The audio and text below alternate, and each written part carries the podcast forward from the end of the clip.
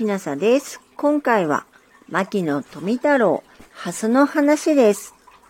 諸君は、諸々の池において、ハスを見ましょう。その正常にして得意なる傘状の大きな葉と、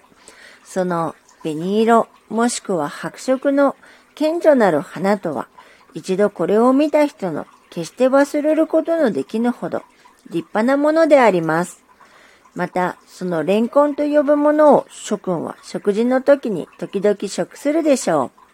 その穴の通った気になる形状は、これまた諸子の常に記憶するところのものでありましょう。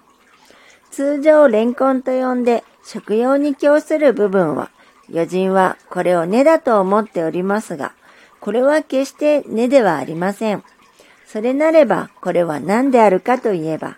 これは元来、ハスの茎の先の方の肥大した一部分であります。この茎は、すなわちハスの本幹と枝とであって、あたかもキュウリやナスビなどの幹と枝とに同じものです。このキュウリやナスビなどは、その監視が空気中にありて、上に向かい立っておりますが、ハスでは監視が水底の泥中にあって横に匍匐しているのです。このごとく、泥中や地中にある監視を学問上では根形とも言えば、また地下形とも言います。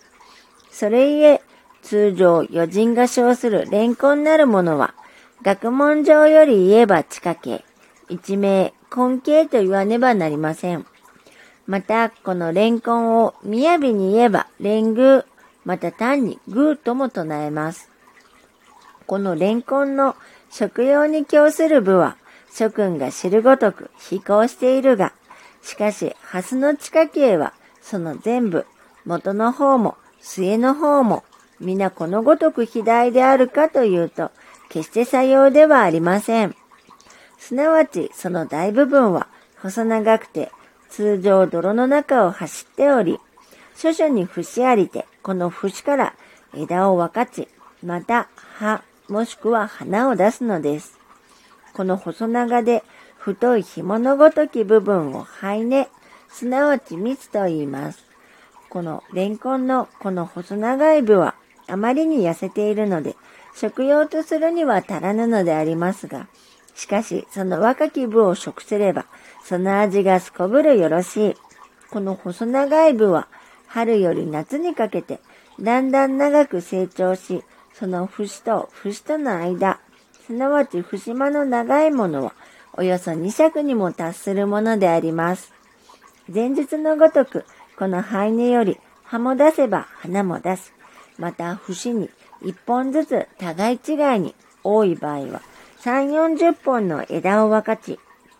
数件より長きものはおよそ20件くらいの長さに伸長して、ついに秋に至ってその先端、並びに枝の先端の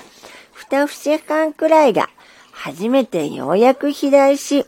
このところに多量の養分を貯蔵して、来年放発の用意をなし、晩秋より冬にかけて、その後部の早朝な部はようやく枯死し、この肥大な部、すなわち通常余人がレンコンと称して食用に供する部のみ、年を越して泥中に残り、来年になればこの部の前端の芽が前年に貯蔵せられたる養分のため、暫時成長を始めて伸長し、前年のごとくまた早朝なる肺根を生じて秋に至り、また前年のごとくその先端に飛行の部、すなわちいわゆるレンコンを生ずるのであります。通常レンコンと称する部を合わせての全体はこのようなものでありますが、それならば、その真の根はどこにあるかといえば、真の根は繊維の形、すなわち髭の状をなして、その根茎の節より多数に生じている。このごとき繊維状、すなわち髭状をなした根は、学問上でこれを繊維根、一名主根と唱えます。レンコンを切れば多少白い汁が出ます。そしてそれに大小幾畳かの穴が通っている。この穴は細胞の間の空撃で自ら軌道を作っておって、その大小数乗の軌道の配列には、おのずから一定の規定があります。すなわち、そのレンコンの上になっているところと、その下になっているところとは、その穴の配列が違うから、その穴の上を見れば、すぐにそのレンコンの上下がわかります。すなわちその穴は、左右は同じことであるが、上下はその大小配列が違っています。上の方に小さき穴が2つあるが、下の方には大きな穴がただ1つしかありません。ハイを切ってもまた同様であります。レンコンを取るには白花のハスの方がよろしい。観賞用としては多くは紅花の品を植えています。レンコンができても、はや掘ったら良い自分には泥がひび割れるほどに水を排除せば、レンコンはよく固まります。また、ハスを植え付けるには、その前年のレンコンを掘らずに置いて、春の88夜前後10日、すなわち88夜を中にして、およそ20日間くらいの間に、この掘らずに種に残しておいたレンコンを掘りきたって、これを植え付けるのですが、そのレンコンを横に泥中に入れ、少しく後方に引いておくのです。このレンコンは、後部は少々泥中より出ておっても差し支えはないが、前端、すなわち目のある方はよく泥中へ埋め置かねばなりません。この種レンコンは一坪におよそ3、4本植えるのであります。シナバスはレンコンの節間が短くて肥大している。東京の市場で普通に売っておって、シナバスあるいはチャンバスと呼んでおり、東京付近の地に作ってこれを市内へ持ち込むのです。そのレンコンの肉は煮れば柔らかくなり、余人はあまりこれを歓迎しません。花は紅白。炭鉱の3品があります。このハスは明治9年にシナから渡り来たったものであって、その詳細の記事が明治12年3月、博物局発行の博物雑誌第3号に載っています。ハスの葉はいわゆる花であって、前述のレンコン、すなわち地下茎の上に生じますが、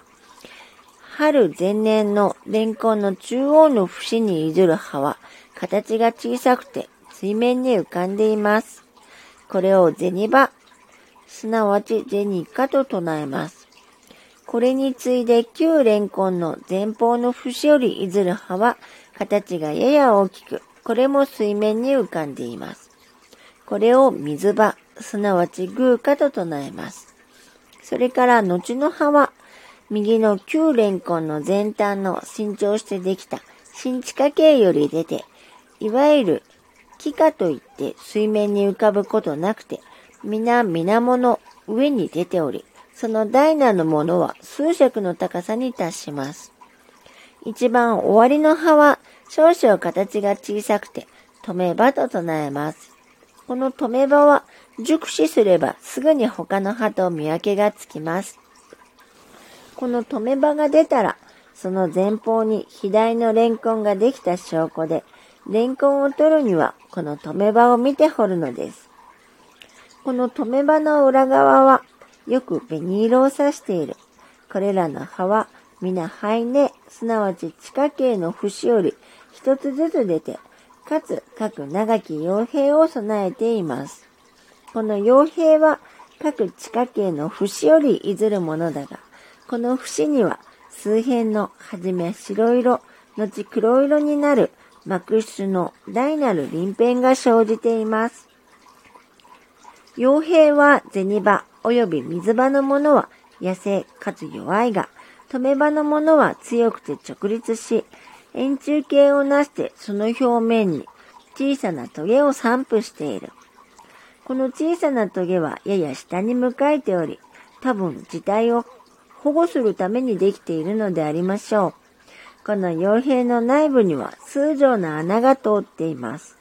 この穴はレンコンとその性質が同じことで、やはりこれも細胞間の空撃で軌道である。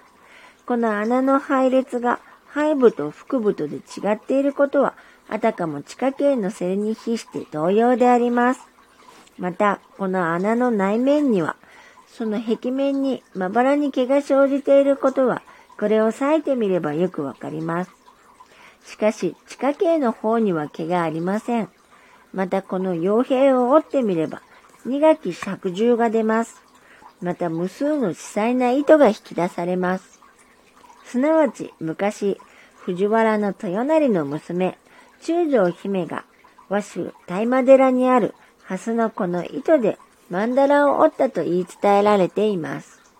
この曼荼羅は横をおよそ三尺ばかりにして極楽の諸仏の図を写し表してあります。